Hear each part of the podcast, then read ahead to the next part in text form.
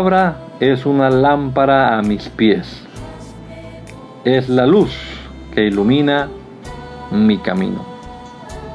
Acompáñenos y leamos juntos la bendita palabra de Dios.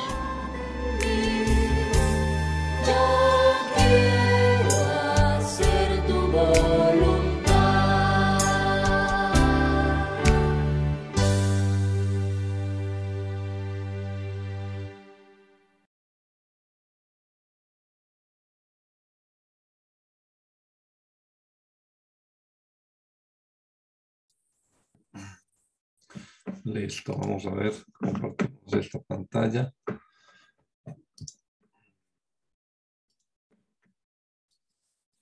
Ok.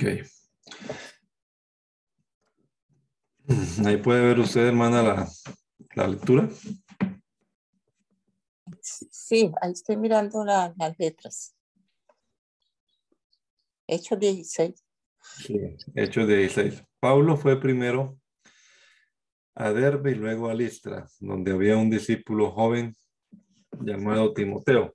Su madre era creyente judía, pero su padre era griego. Los creyentes de Listra e Iconio tenían un buen concepto de Timoteo, de modo que Pablo quiso que él los acompañara en el viaje.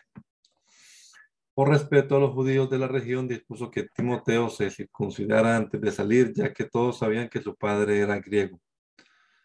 Luego fueron de ciudad en ciudad enseñando a los creyentes a que siguieran las decisiones tomadas por los apóstoles y los ancianos de Jerusalén. Así que las iglesias se fortalecían en su fe y el número de creyentes crecía cada día.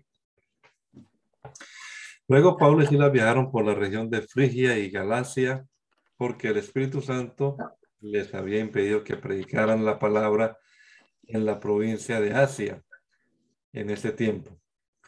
Luego, al llegar a los límites de Misia, se dirigieron al norte hacia la provincia de Bitinia. Pero de nuevo el Espíritu de Jesús no les permitió ir allí. Así que siguieron su viaje por Misia hasta el puerto de Troas. Esa noche Pablo tuvo una visión. Puesto de pie, un hombre de Macedonia al norte de Grecia le rogaba, ven aquí a Macedonia y ayúdanos. Entonces decidimos salir de inmediato hacia Macedonia después de haber llegado a la conclusión de que Dios nos llamaba a predicar la buena noticia allí. Subimos a bordo de un barco en Troas, navegamos directo a la isla de Samotracia y al día siguiente desembarcamos en Neápolis. De allí llegamos a Filipos, una ciudad principal de este distrito de Macedonia y una colonia romana. Y nos quedamos allí varios días. Un día de descanso nos alejamos un poco de la ciudad y fuimos a la orilla de un río donde pensamos que la gente se reuniría para orar y nos sentamos a hablar con unas mujeres que se habían congregado allí. Una de ellas era Lidia, de la ciudad de Tiatira una comerciante de tela púrpura muy costosa, quien adoraba a Dios. Mientras nos escuchaba, el Señor abrió su corazón y ella aceptó lo que Pablo decía. Fue bautizada junto con otros miembros de su casa y nos invitó a que fuéramos sus huéspedes.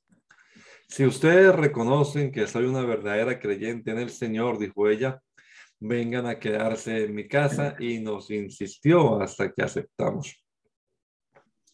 Día cuando íbamos al lugar de oración nos encontramos con una joven esclava que estaba poseída por un demonio. Era una adivina que ganaba mucho dinero para sus amos. Ella seguía a Pablo y también al resto de nosotros gritando, estos hombres son siervos del Dios Altísimo y han venido para decirles cómo ser salvos. Esto mismo sucedió día tras día hasta que Pablo se exasperó de tal manera que dio la vuelta y le dijo al demonio que estaba dentro de la joven, te ordeno en el nombre de Jesucristo que salgas de ella. Y al instante el demonio la dejó. Las esperanzas de sus manos, de sus amos, de hacerse ricos, ahora quedaron destruidas. Así que agarraron a Pablo y a Silas y los arrastraron hasta la plaza del mercado ante las autoridades. Toda la ciudad está alborotada a causa de estos judíos, le gritaron a los funcionarios de la ciudad. Enseñan costumbres que nosotros, los romanos, no podemos practicar porque son ilegales. Enseguida se formó una turba contra Pablo y Silas y los funcionarios de la ciudad ordenaron que les quitaran la ropa y los golpearan con varas de madera. Los golpearon severamente y después de meterlos, los metieron en la cárcel, le ordenaron al carcelero que se asegurara de que no escaparan. Así que el carcelero los puso en el calabozo de más adentro y le sujetó los pies en el cepo. Alrededor de la medianoche, Pablo y Silas estaban orando y cantando himnos a Dios y los demás presos escuchaban. De repente hubo un gran terremoto y la cárcel se sacudió hasta sus cimientos. Al instante, todas las puertas se abrieron de golpe y a todos los prisioneros se les cayeron las cadenas. El carcelero se despertó y vio las puertas abiertas de par en par. Dio por sentado que los prisioneros se habían escapado, por lo que sacó su espada para matarse. Pero Pablo le gritó, detente, no te mates, estamos todos aquí. El carcelero pidió una luz y corrió al calabozo y cayó temblando ante Pablo y Silas. Después lo sacó y les preguntó, señores, ¿qué debo hacer para ser salvo? Ellos le contestaron, cree en el Señor Jesús y serás salvo junto con todos los de tu casa. Y le presentaron la palabra del Señor tanto a él como a todos los que vivían en su casa. Aún a esa hora de la noche el carcelero los atendió y les lavó las heridas. Enseguida ellos lo bautizaron a él y a todos los de su casa.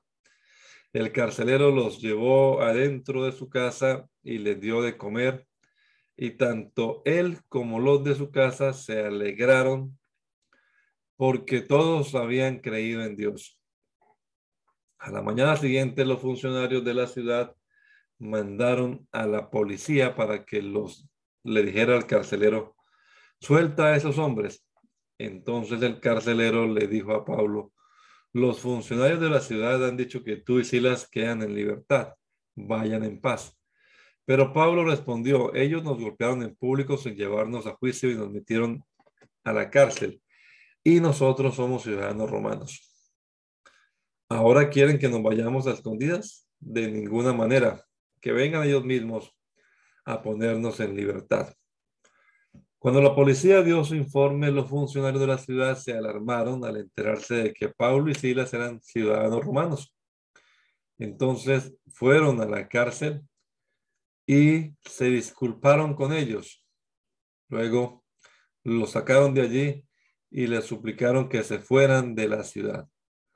Una vez que salieron de la cárcel, Pablo y Silas regresaron a la casa de Lidia Allí se reunieron con los creyentes y los animaron una vez más. Después se fueron de la ciudad. Sigue, hermana Lumarina, por favor. Más tarde, Pablo y Sila pasaron por las ciudades de Anfípolis y a Polonia y llegaron a Tesalónica, donde había una sinagoga judía. Como era su costumbre, Pablo fue al servicio de la sinagoga y durante tres días de descanso usó las escrituras para razonar con la gente. Explicó las profecías y demostró que el Mesías tenía que sufrir y resucitar de los muertos. Decía, este Jesús de quien les hablo es el Mesías.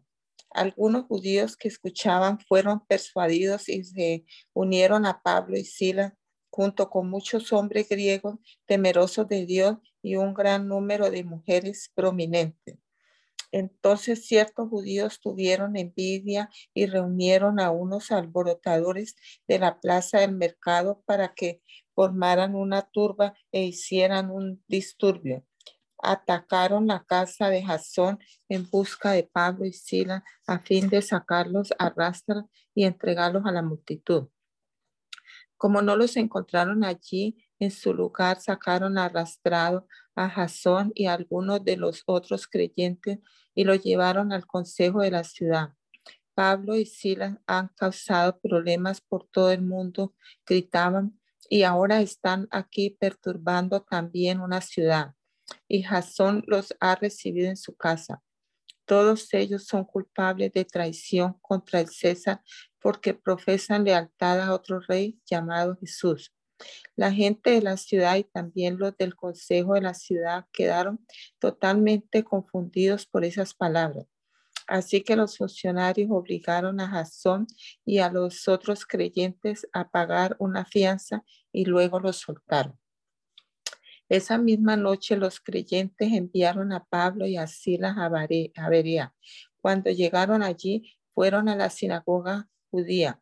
Los de Berea tenían una mentalidad más abierta que los de Tesalónica y escucharon con entusiasmo el mensaje de Pablo.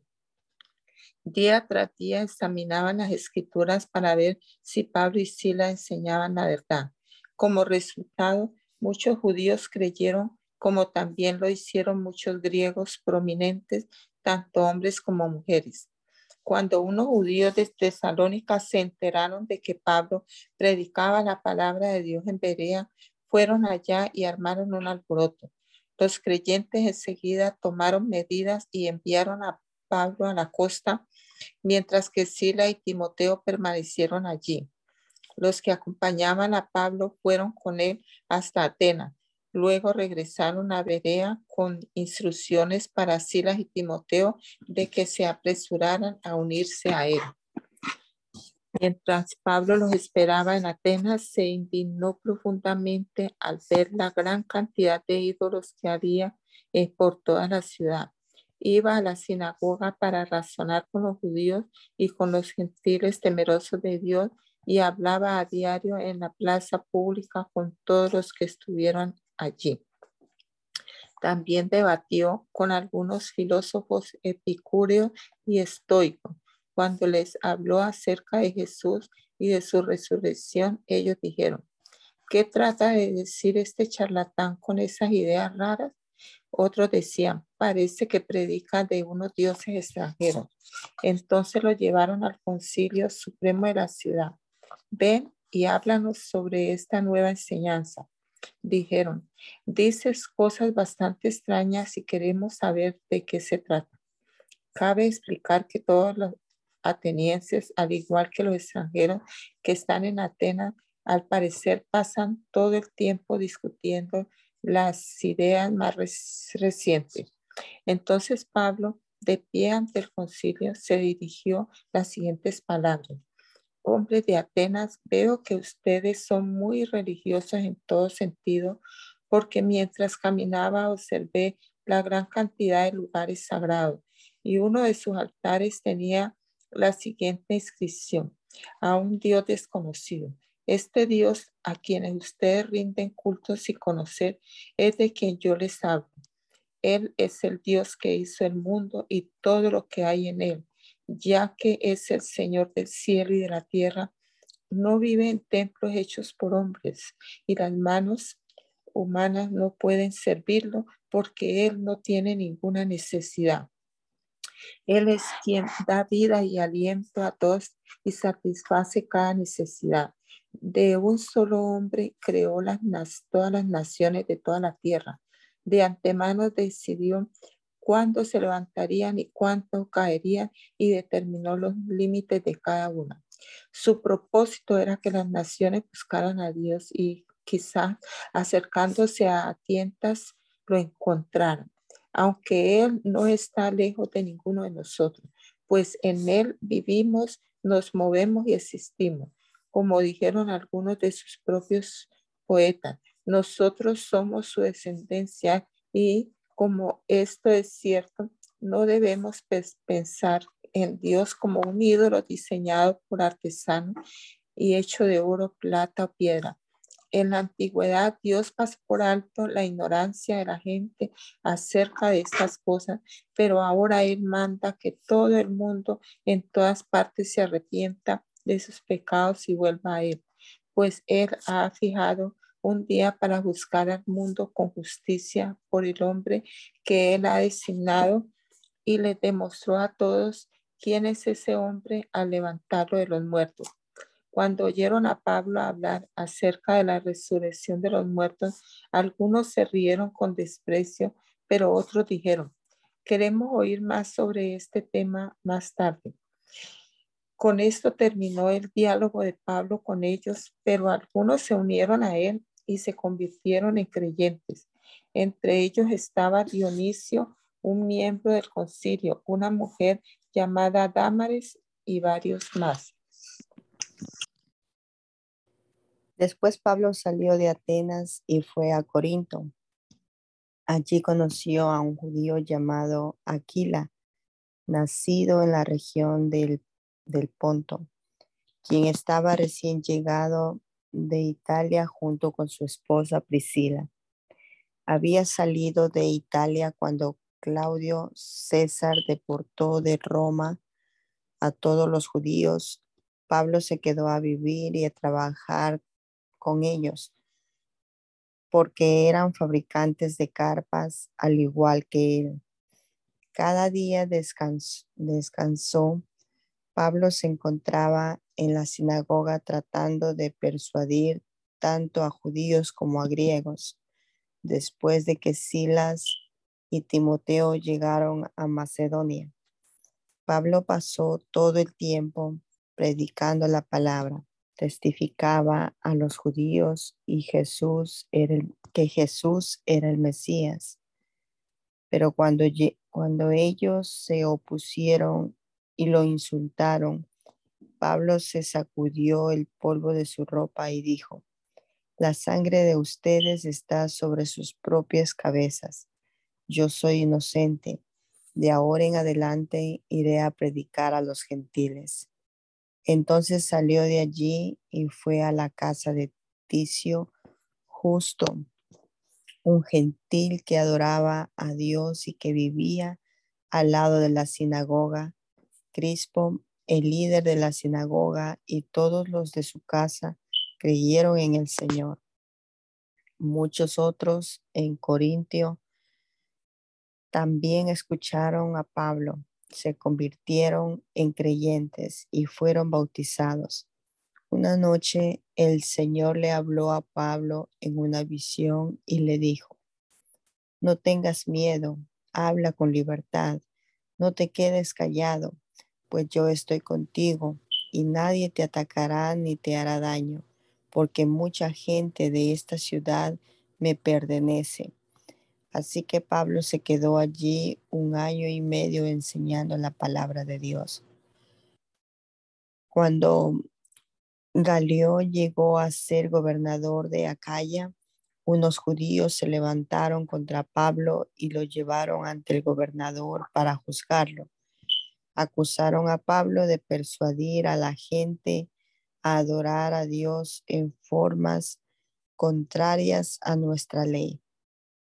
Pero justo cuando Pablo comenzó a defenderse, Galión se dirigió a los acusadores de Pablo y dijo, escuchen ustedes judíos, si aquí hubiera alguna fechoría o un delito grave, yo tendría una razón para aceptar el caso. Pero dado que es solo un asunto de, asunto de palabras y nombres y de su ley judía. Resuélvanlo ustedes mismos. Me niego a juzgar tales asuntos. Así que los expulsó de la corte. Entonces la multitud agarró a Sostenes, el líder de la sinagoga, y lo golpeó allí mismo en la corte. Pero Galeón no le dio a eso ninguna importancia. Después Pablo se quedó en Corintio un tiempo más. Luego se despidió de los hermanos y fue a, Can, a Cencrea, que quedaba, que quedaba cerca. Allí se rapó la cabeza según la costumbre judía en señal de haber cumplido un voto. Después se embarcó hacia Siria y llevó a Priscila y Aquila con él. Primero se detuvieron en el puerto de Éfeso, donde Pablo dejó a los demás. Mientras estuvo en Éfeso, fue a la sinagoga para razonar con los judíos. Le pidieron que se quedara más tiempo. Pero él se negó. Al irse, sin embargo, dijo, si Dios quiere, regresaré. Entonces zarpó de Éfeso. La siguiente parada fue en el puerto de Cesarea. De allí subió y visitó a la iglesia de Jerusalén y luego regresó a Antioquía. Después de pasar un tiempo en Antioquía, Pablo regresó por Galacia y Frigia, donde visitó un fortal y fortaleció a todos los creyentes. Mientras tanto, un judío llamado Apolos, un orador elocuente que conocía bien las escrituras, llegó a Éfeso desde la ciudad de Alejandría, en Egipto. Había recibido enseñanza en el camino del Señor y les enseñó a otros acerca de Jesús con espíritu entusiasta y con precisión. Sin embargo, él solo sabía acerca del bautismo de Juan. Cuando Priscila y Aquilas lo escucharon predicar con valentía en la sinagoga, lo llevaron aparte y le explicaron el camino de Dios con, con aún más precisión. Apolos pensaba ir a Acaya y los hermanos de Éfeso lo animaron para que fuera les escribieron a los creyentes de Acaya para, para pedirles que los recibieran. Cuando Apolo llegó, resultó ser de gran beneficio para los que por la gracia de Dios habían creído.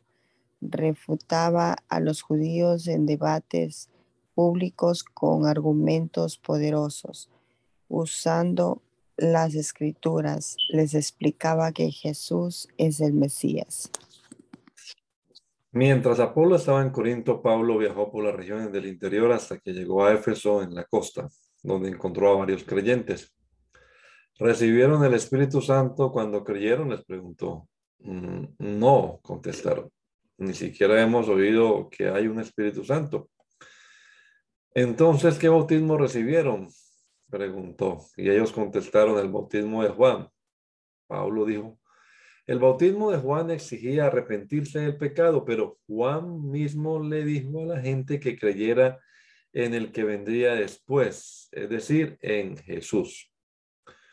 En cuanto oyeron esto, fueron bautizados en el nombre del Señor Jesús. Después, cuando Pablo les impuso las manos, el Espíritu Santo descendió sobre ellos y hablaron en otras lenguas y profetizaron. Había unos doce hombres en total. Luego Pablo fue a la sinagoga y predicó con valentía durante los siguientes tres meses discutiendo persuasivamente sobre el reino de Dios. Pero algunos se pusieron tercos, rechazaron el mensaje y hablaron públicamente en contra del camino. Así que Pablo salió de la sinagoga y se llevó a los creyentes con él. Entonces asistía diariamente a la sala de conferencias de Tirano, donde exponía sus ideas y debatía. Esto continuó los siguientes dos años, de modo que gente de toda la provincia de Asia, tanto judíos como griegos, oyó la palabra del Señor. Dios le dio a Pablo el poder para realizar milagros excepcionales. Cuando ponía sobre los enfermos pañuelos o delantales que apenas habían tocado la piel de Pablo, quedaban sanos de sus enfermedades y los espíritus malignos salían de ellos. Un grupo de judíos viajaba de ciudad en ciudad expulsando espíritus malignos. Trataban de usar el nombre del Señor Jesús en sus conjuros y decían, te ordeno en el nombre de Jesús, de quien Pablo predica, que salgas siete hijos, siete de los hijos de Exeba, un sacerdote principal, hacían esto. En una ocasión que lo intentaron, el espíritu maligno respondió, conozco a Jesús y conozco a Pablo, pero ¿quiénes son ustedes? Entonces el hombre con el espíritu maligno se lanzó sobre ellos, logró dominarlos y los atacó con tal violencia que ellos huyeron de la casa desnudos y golpeados. Esta historia corrió velozmente por todo Éfeso, entre judíos y griegos por igual. Un temor solemne descendió sobre la ciudad y el nombre del Señor Jesús fue honrado en gran manera. Muchos de los que llegaron a ser creyentes confesaron sus prácticas pecaminosas. Varios de ellos que practicaban la hechicería trajeron sus libros de conjuros y los quemaron en una hoguera pública. El valor total de los libros fue de 50 mil monedas de plata. Y el mensaje acerca del Señor se extendió por muchas partes y tuvo un poderoso efecto. Tiempo después, Pablo se vio obligado por el Espíritu a pasar por Macedonia y Acaya antes de ir a Jerusalén. Y después de eso dijo, tengo que ir a Roma. Envió a sus dos asistentes, Timoteo y Erasto, para que se adelantaran a Macedonia, mientras que él se quedaba un poco más de tiempo en la provincia de Asia. Por ese tiempo se generó un grave problema en Éfeso con respecto al camino. Comenzó con Demetrio, un platero que tenía un importante negocio de fabricación de templos de plata en miniatura de la diosa griega Artemisa. Él les daba trabajo a muchos artesanos. Los reunió a todos junto con otros que trabajaban en oficios similares y les dirigió las siguientes palabras. Caballeros, ustedes saben que nuestra riqueza proviene de este negocio pero como han visto y oído, ese tal Pablo ha convencido a mucha gente al decirles que los dioses hechos a mano no son realmente dioses. Y no solo los lo ha hecho en Éfeso, sino por todas, por toda la provincia. Por supuesto que no solo hablo de la pérdida del respeto público para nuestro negocio. También me preocupa que el templo de la gran diosa Artemisa pierda su influencia y que Artemisa esta magnífica diosa adorada en toda la provincia de Asia y en todo el mundo, se le despoje de su gran prestigio. Al oír esto, montaron en cólera y comenzaron a gritar, Grande es Artemisa de los Efesios. Pronto toda la ciudad se llenó de confusión. Todos corrieron al anfiteatro arrastrando a Gallo y Aristarco, los compañeros de viaje de Pablo que eran macedonios Pablo también quiso entrar, pero los creyentes no lo dejaron. Algunos de los funcionarios de la provincia, amigos de Pablo, también le enviaron un mensaje para suplicarle que no arriesgara su vida para entrar en el anfiteatro. Adentro era un griterío. Algunos gritaban una cosa y otros otra. Todo era confusión. De hecho, la mayoría ni siquiera sabía por qué estaban allí. Los judíos de la multitud empujaron a Alejandro hacia adelante y le dijeron que explicara la situación. Él hizo señas para pedir silencio e intentó hablar. Pero cuando la multitud se dio cuenta que era judío, empezaron a gritar de nuevo y siguieron sin parar como por dos horas. Grande es Artemisa de los Efesios, grande es Artemisa de los Efesios. Por fin el alcalde logró callarlos lo suficiente para poder hablar. Ciudadanos de Éfeso, les dijo, todos saben que la ciudad de Éfeso es la guardiana oficial del templo de la gran Artemisa cuya imagen nos cayó del cielo. Dado que esto es un hecho innegable, no deberían perder la calma ni hacer algo precipitado. Ustedes han traído a estos hombres aquí, pero ellos no han robado nada del templo ni tampoco han hablado en contra de nuestra diosa. Si Demetrio y los artesanos tienen algún caso contra ellos, las cortes están en sesión y los funcionarios pueden escuchar su caso de inmediato. Dejen que ellos presenten cargos formales y si hubiera quejas sobre otros asuntos podrían resolverse en la asamblea legal. Me temo que corremos peligro de que el gobierno romano nos acuse de generar disturbios, ya que no hay razón para este alboroto, alboroto y si Roma exige una explicación, no sabremos qué decir. Entonces los despidió y ellos se dispersaron. Cuando se acabó el alboroto, Pablo mandó llamar a los creyentes y los alentó. Después se despidió y viajó a Macedonia. Mientras estuvo allí, animó a los creyentes en cada pueblo que atravesó. Luego descendió a Grecia, donde se quedó tres meses. Se preparaba para regresar en barco a Siria cuando descubrió que unos judíos tramaban una conspiración contra su vida. Entonces decidió regresar a Macedonia. Varios hombres viajaban con él. Sus nombres eran Sópater, hijo de Pirro de Berea, Aristarco y segundo de, Tesalónica, Gallo de Derbe, Timoteo, también Tíquico y, Trófimo de la provincia de Asia. Ellos se adelantaron y nos esperaron en Troas. Finalizada la Pascua, subimos a un barco en Filipo de Macedonia y cinco días después nos reencontramos con ellos en Troas, donde nos quedamos una semana.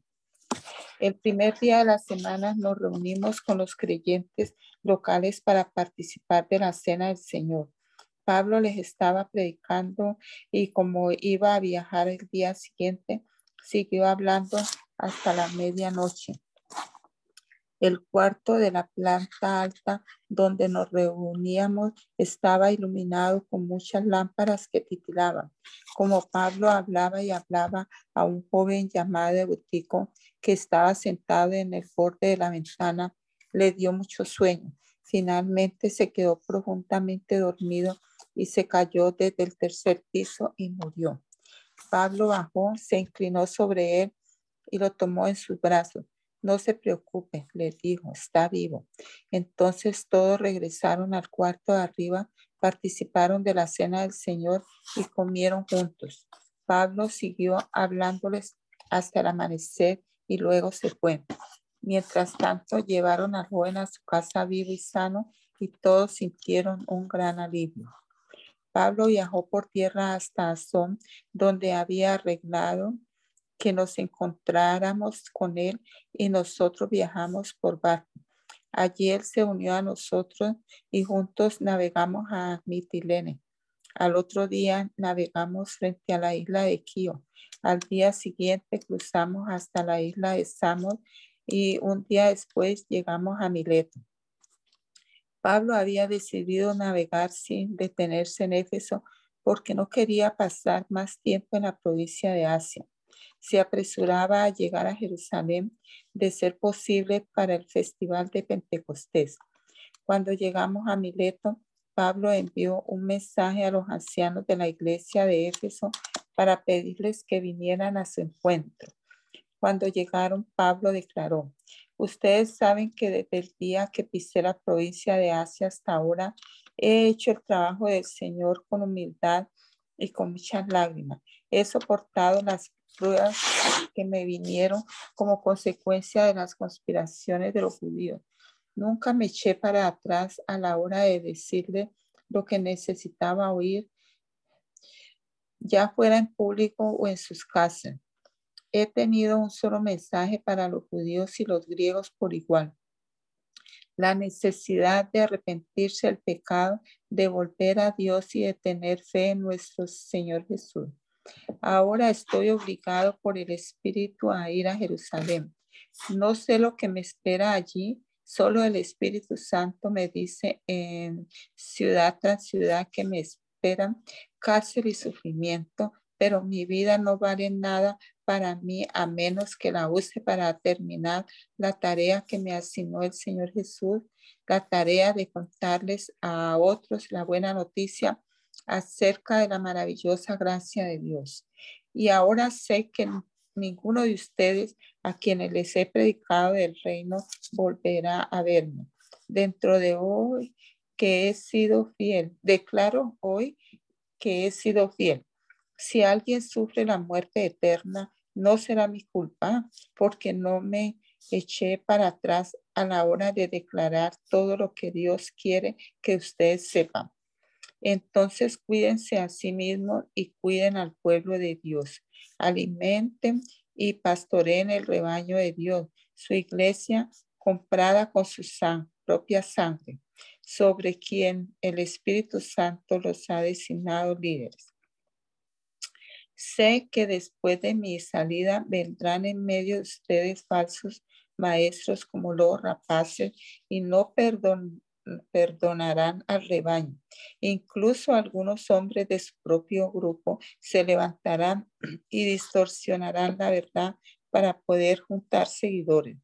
Cuidado, recuerden los tres años que pasé con ustedes de día y de noche, mi constante atención y cuidado, así como mis muchas lágrimas por cada uno de ustedes.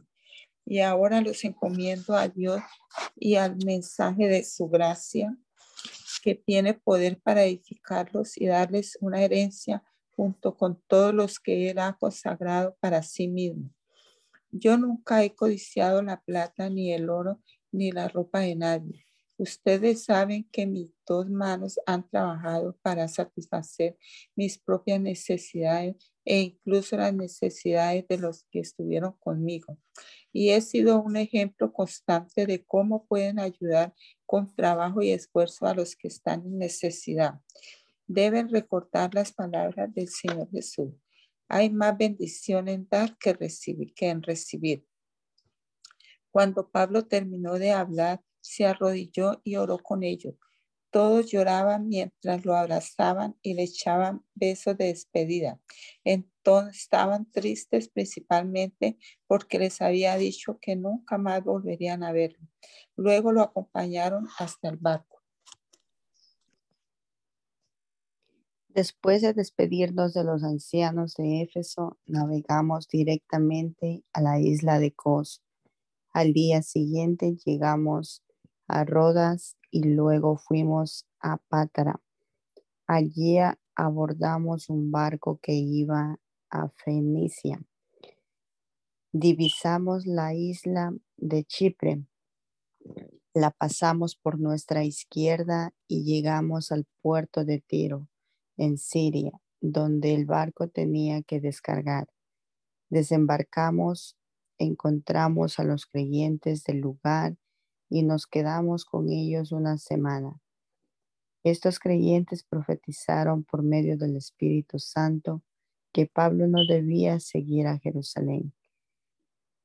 Cuando regresamos al barco al final de esa semana, toda la congregación, incluida las mujeres y los niños, salieron de la ciudad y nos acompañaron a la orilla del mar. Allí nos arrodillamos, oramos y nos despedimos. Luego abordamos el barco y ellos volvieron a casa. Después de dejar Tiro, la siguiente parada fue Tolemaida, donde saludamos a los hermanos y nos quedamos un día.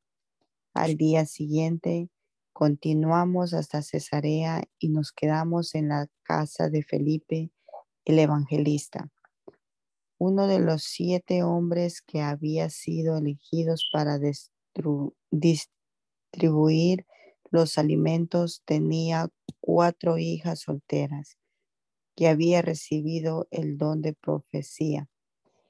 Varios días después llegó de Judea un hombre llamado Ágabo, quien también tenía el don de profecía. Se acercó tomó el cinturón de Pablo y se ató los pies y las manos. Luego dijo, el Espíritu Santo declara, de esta forma será atado el dueño de este cinturón por los líderes judíos en Jerusalén y entregado a los gentiles. Cuando lo oímos, tanto nosotros como los creyentes del lugar le suplicamos a Pablo que no fuera a Jerusalén, pero él dijo, ¿por qué todo este llanto? Me parte el corazón. Yo estoy dispuesto no solo a ser encarcelado en Jerusalén, sino incluso a morir por el Señor Jesús. Al ver que era imposible convencerlo, nos dimos por vencidos y dijimos, que se haga la voluntad del Señor. Después de esto, empacamos nuestras cosas y salimos hacia Jerusalén. Algunos creyentes de Cesarea nos acompañaron y nos llevaron a la casa de Nazón, un hombre originario de Chipre y uno de los primeros creyentes. Cuando llegamos, los hermanos de Jerusalén nos dieron una calurosa bienvenida. Al día siguiente, Pablo fue con nosotros para encontrarnos con Santiago y todos los ancianos de la iglesia de Jerusalén estaban presentes. Después de saludarlos, Pablo dio un informe detallado de las cosas que Dios había realizado entre los gentiles mediante su ministerio. Después de oírlo, alabaron a Dios. Luego dijeron, tú sabes, querido hermano, cuántos miles de judíos también han creído y todos ellos siguen muy en serio la ley de Moisés. Pero se les ha dicho a los creyentes judíos de aquí, de Jerusalén, que tú enseñas a todos los judíos que viven entre los gentiles que abandonen la ley de Moisés. Ellos han oído que les enseñas que no circunciden a sus hijos ni que practiquen otras costumbres judías. ¿Qué debemos hacer? Seguramente se van a enterar de tu llegada. Queremos que hagas lo siguiente. Hay entre nosotros cuatro hombres que han cumplido su voto. Acompáñalos al templo y participa con ellos en la ceremonia de purificación. Y paga tú los gastos para que se rapen la cabeza según el ritual judío entonces todos sabrán que los rumores son falsos y que tú mismo cumples las leyes judías. En cuanto a los creyentes gentiles, ellos deben hacer lo que ya les dijimos en una carta, abstenerse, abstenerse de comer alimentos ofrecidos a ídolos, de consumir sangre o la carne de animales estrangulados y de la inmoralidad sexual. Así que al día siguiente Pablo fue al templo con los otros hombres, ya comenzando el ritual de purificación, anunció públicamente la fecha en que se, se cumpliría el tiempo de los votos y se ofrecerían sacrificios por cada uno de los hombres. Cuando estaban por cumplirse los siete días del voto, unos judíos de la provincia de Asia vieron a Pablo en el templo e incitaron a una turba en su contra. Lo agarraron mientras gritaban, hombres de Israel, ayúdenos. Este es el hombre que predica en contra de nuestro pueblo en todas partes y les dice a todos que desobedezcan las leyes judías. Habla en contra del templo y hasta profana este lugar santo llevado, llevando gentiles adentro. Pues más temprano ese mismo día lo había visto en la ciudad con Trófimo, un gentil de Éfeso, y supusieron que Pablo lo había llevado al templo. Toda la ciudad fue estremecida por estas acusaciones y se desencadenó, desencadenó un gran disturbio. Agarraron a Pablo y arrastraron afuera del templo e inmediatamente cerraron las puertas detrás de él. Cuando estaban a punto de matarlo, llegó al comandante del regimiento romano la noticia de que toda Jerusalén estaba alborotada. De inmediato el comandante llamó a sus soldados y oficiales y corrió entre la multitud. Cuando la turba vio que venía al comandante y las tropas dejaron de golpear a Pablo. Luego el comandante lo arrestó y ordenó que lo sujetaran con dos cadenas. Le preguntó a la multitud quién era él y qué había hecho. Unos gritaban una cosa y otros otra. Como no pudo averiguar la verdad entre todo el alboroto y la confusión, ordenó que llevaran a Pablo a la fortaleza. Cuando Pablo llegó a las escaleras, la tumba se puso tan, turba se puso tan violenta que los soldados tuvieron que levantarlo sobre sus hombros para protegerlo. Y la multitud seguía gritando desde atrás, mátenlo, mátenlo. Cuando estaba por llevarlo adentro, Pablo le dijo al comandante, ¿puedo hablar con usted? ¿Hablas griego? Le preguntó al comandante, el comandante. Sorprendido, ¿no eres tú el egipcio que encabezó una rebelión hace un tiempo y llevó al desierto a cuatro mil miembros del grupo llamado los asesinos? No contestó Pablo. Soy judío y ciudadano de Tarso de Cilicia, que es una ciudad importante. Por favor, permítame hablar con esta gente. El comandante estuvo de acuerdo, entonces Pablo se puso de pie en las escaleras e hizo señas para pedir silencio. Pronto un gran silencio envolvió a la multitud y Pablo se dirigió a la gente en su propia lengua, en arameo. Hermanos y estimados padres, dijo Pablo, escuchen mientras presento mi defensa. Cuando lo oyeron hablar en el idioma de ellos, el silencio fue aún mayor. Entonces Pablo dijo, soy judío, nacido en Tarso, una ciudad de Cilicia, y fui criado y educado aquí en Jerusalén bajo el maestro Gamaliel. Como estudiante de él, fui cuidadosamente entrenado en nuestras leyes y costumbres judías. Llegué a tener un gran celo por honrar a Dios en todo lo que hacía, tal como todos ustedes hoy. Perseguía a los seguidores del camino, acosando a algunos hasta la muerte y arresté tanto a hombres como a mujeres para arrojarlos en la cárcel. El sumo sacerdote y todo el consejo de ancianos puede dar fe que esto es cierto. Pues recibí cartas de ellos dirigidas a nuestros hermanos judíos en Damasco, las cuales me autorizaban a encadenar a los cristianos de esa ciudad y traerlos a Jerusalén para que fueran castigados. Cuando iba de camino ya cerca de Damasco, como al mediodía, de repente una intensa luz del cielo brilló alrededor de mí. Caí al suelo y oí una voz que me decía, Saulo, Saulo, ¿por qué me persigues? ¿Quién eres, Señor? pregunté. Y la voz contestó, yo soy Jesús de Nazaret, a quien tú persigues.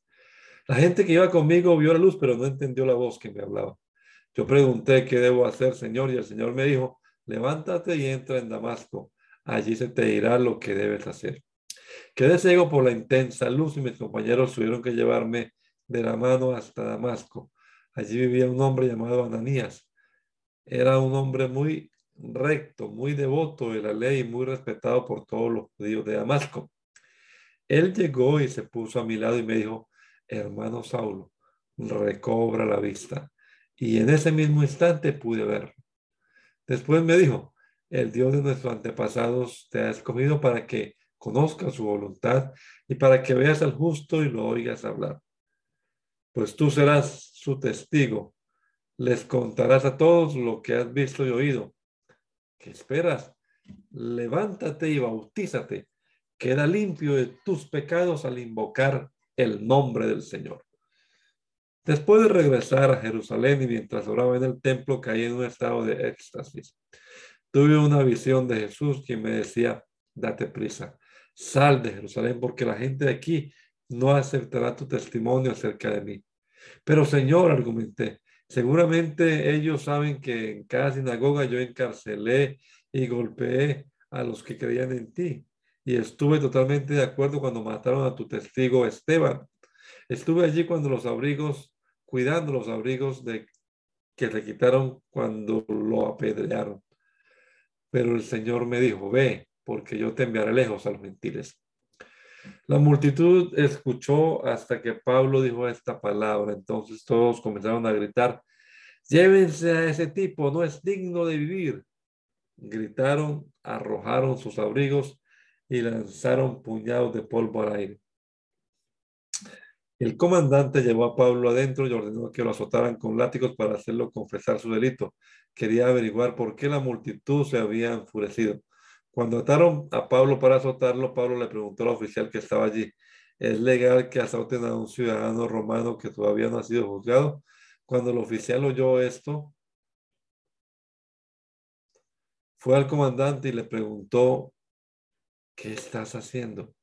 Este hombre es un ciudadano romano.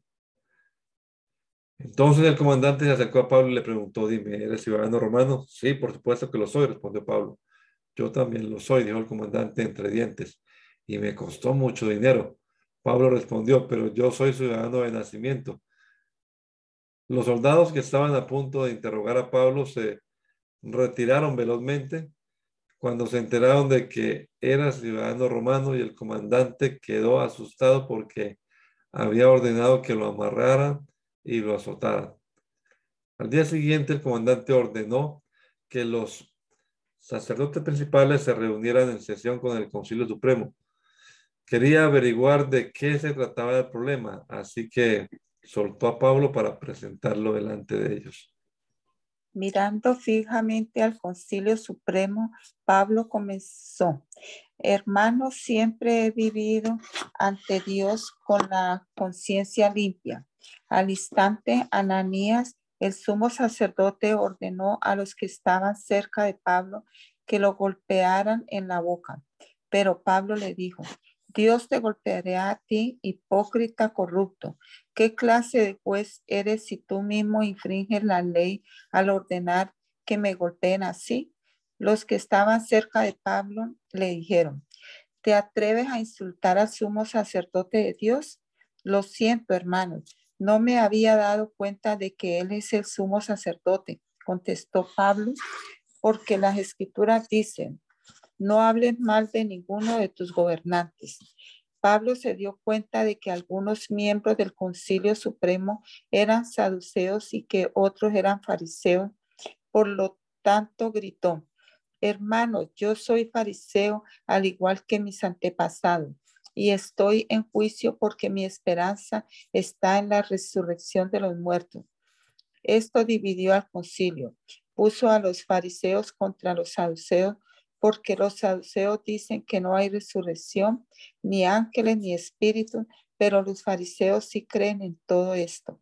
Así que hubo un gran alboroto.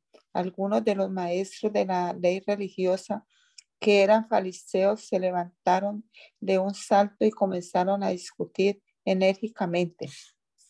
Nosotros no encontramos nada malo en él, gritaban. Tal vez algún espíritu ángel le habló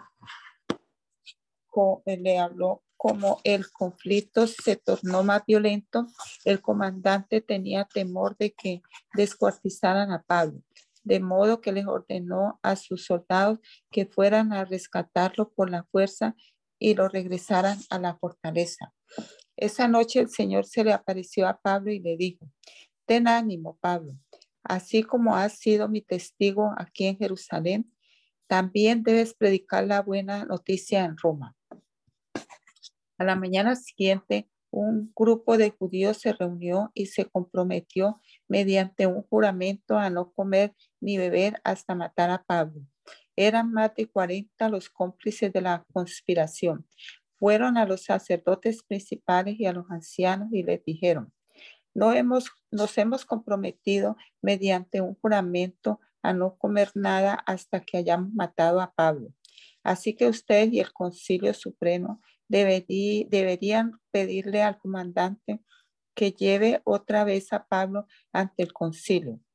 Aparenten que quieren examinar su casa más a fondo.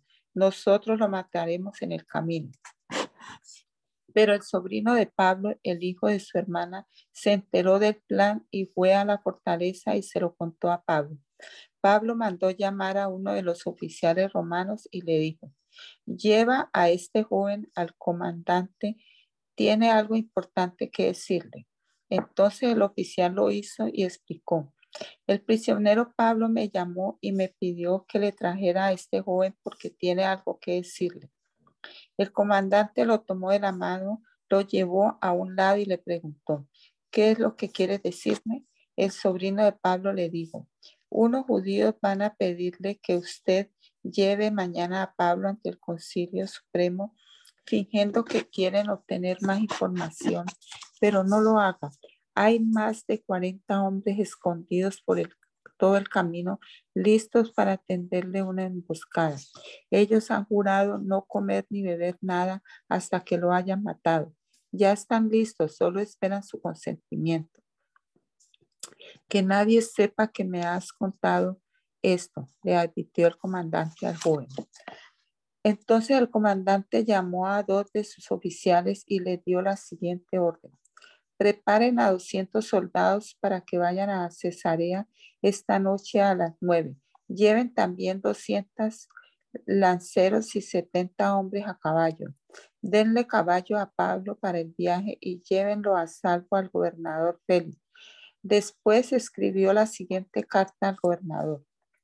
De Claudio Licias, a su excelencia, el gobernador Félix. Saludos. Unos judíos detuvieron a este hombre y estaban a punto de matarlo cuando llegué con mis tropas. Luego me enteré de que él era ciudadano romano. Entonces lo trasladé a un lugar seguro. Después lo llevé al Concilio Supremo Judío para tratar de averiguar la razón de las acusaciones en su contra.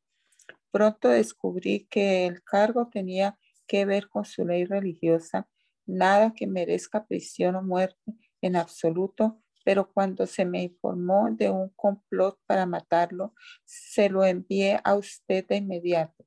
Le he dicho a sus acusadores que presenten los cargos ante usted.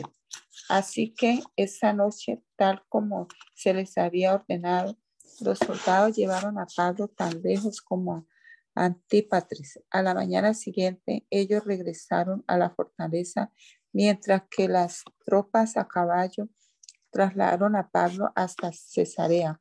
Cuando llegaron a Cesarea, lo presentaron ante el gobernador Félix y le entregaron la carta. El gobernador la leyó y después le preguntó a Pablo de qué provincia era. De Cilicia, contestó Pablo. Yo mismo oiré tu caso cuando lleguen los que te acusan, le dijo el gobernador. Luego el gobernador ordenó que lo pusieran en la prisión del cuartel general de Herodes.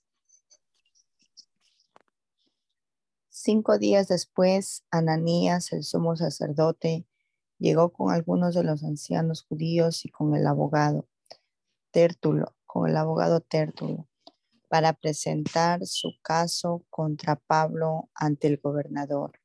Una vez que hicieron entrar a Pablo, Tértulo presentó los cargos en su contra ante el gobernador con, las, con el siguiente discurso. Usted ha dado un largo periodo de paz a nosotros los judíos y con previsión nos ha promulgado reformas.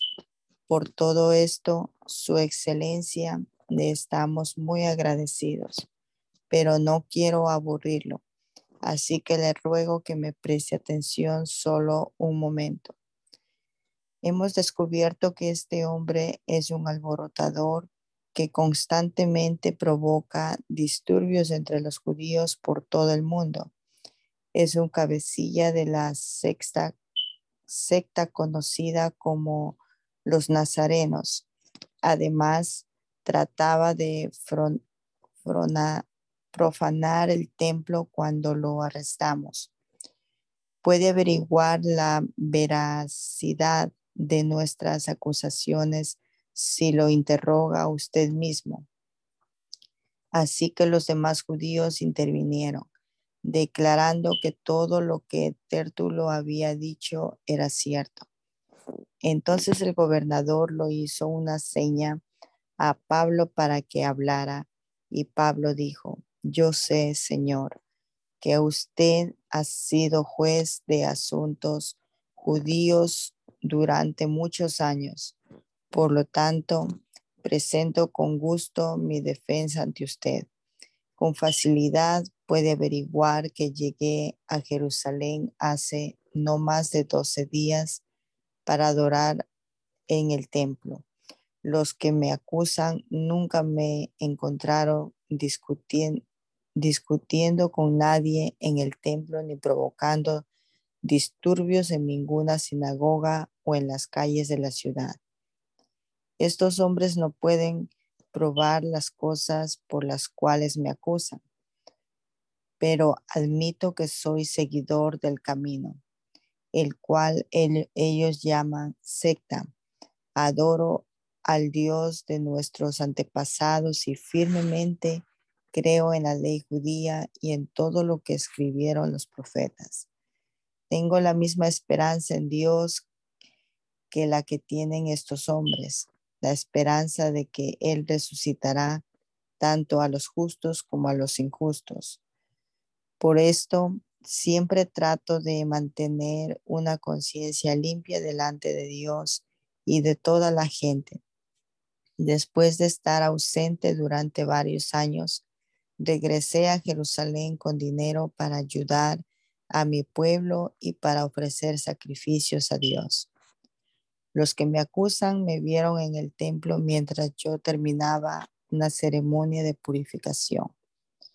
No había ninguna multitud a mi alrededor ni ningún disturbio, pero algunos judíos de la provincia de Asia estaban allí. Y ellos deberían estar aquí para presentar cargos si es que tenía, tienen algún algo en mi contra. Pregúnteles a estos hombres que están aquí de qué crimen me, me encontró culpable en el Concilio Supremo Judío, excepto por una sola vez que grité. Hoy se me juzga ante ustedes porque creo que en la resurrección de los muertos. En ese momento Félix, quien estaba bastante familiarizado con el camino, levantó la sesión y dijo, esperen hasta que llegue Licias, el comandante de la guarnición. Entonces tomaré una decisión sobre el caso. Le ordenó a un oficial que mantuviera a Pablo bajo custodia pero le diera ciertas libertades y permitiera que sus amigos lo visitaran y se encargaran de sus necesidades. Unos días después, Félix regresó con su esposa Drusila, quien era judía. Mandó llamar a Pablo y le escucharon mientras les hablaba acerca de la fe en Cristo Jesús.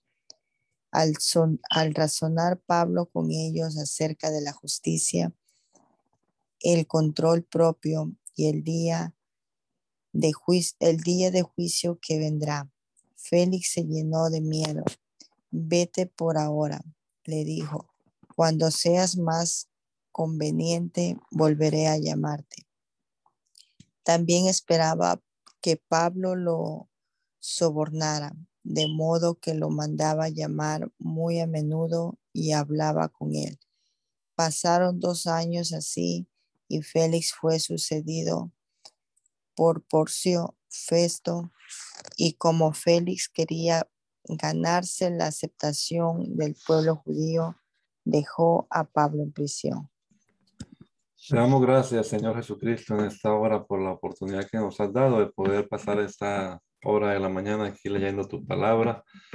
Y como siempre, Señor, te pedimos que obres a través de ella en nuestra vida, que tu Espíritu Santo la pueda dejar grabada en nuestra mente y en nuestro corazón, Señor, y sobre todo que tengamos voluntad para ponerla en práctica, para hablar también de ella con valentía acerca de todos acerca de ti a todos aquellos que están necesitados, Señor.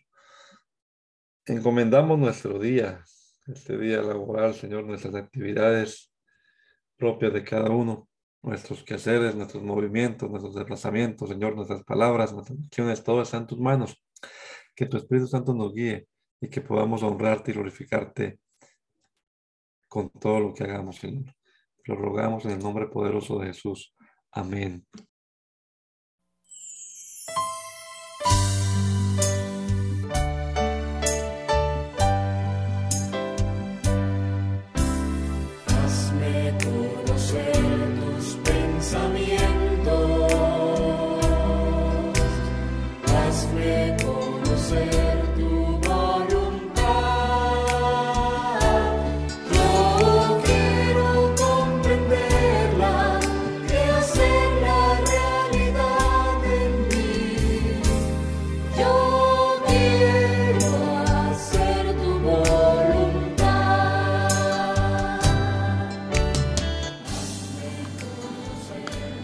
El mandamiento es lámpara y la enseñanza es luz.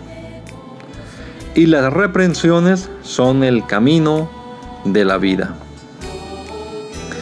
Espero que esta lectura de la palabra de Dios haya sido de edificación para su vida y la de su familia.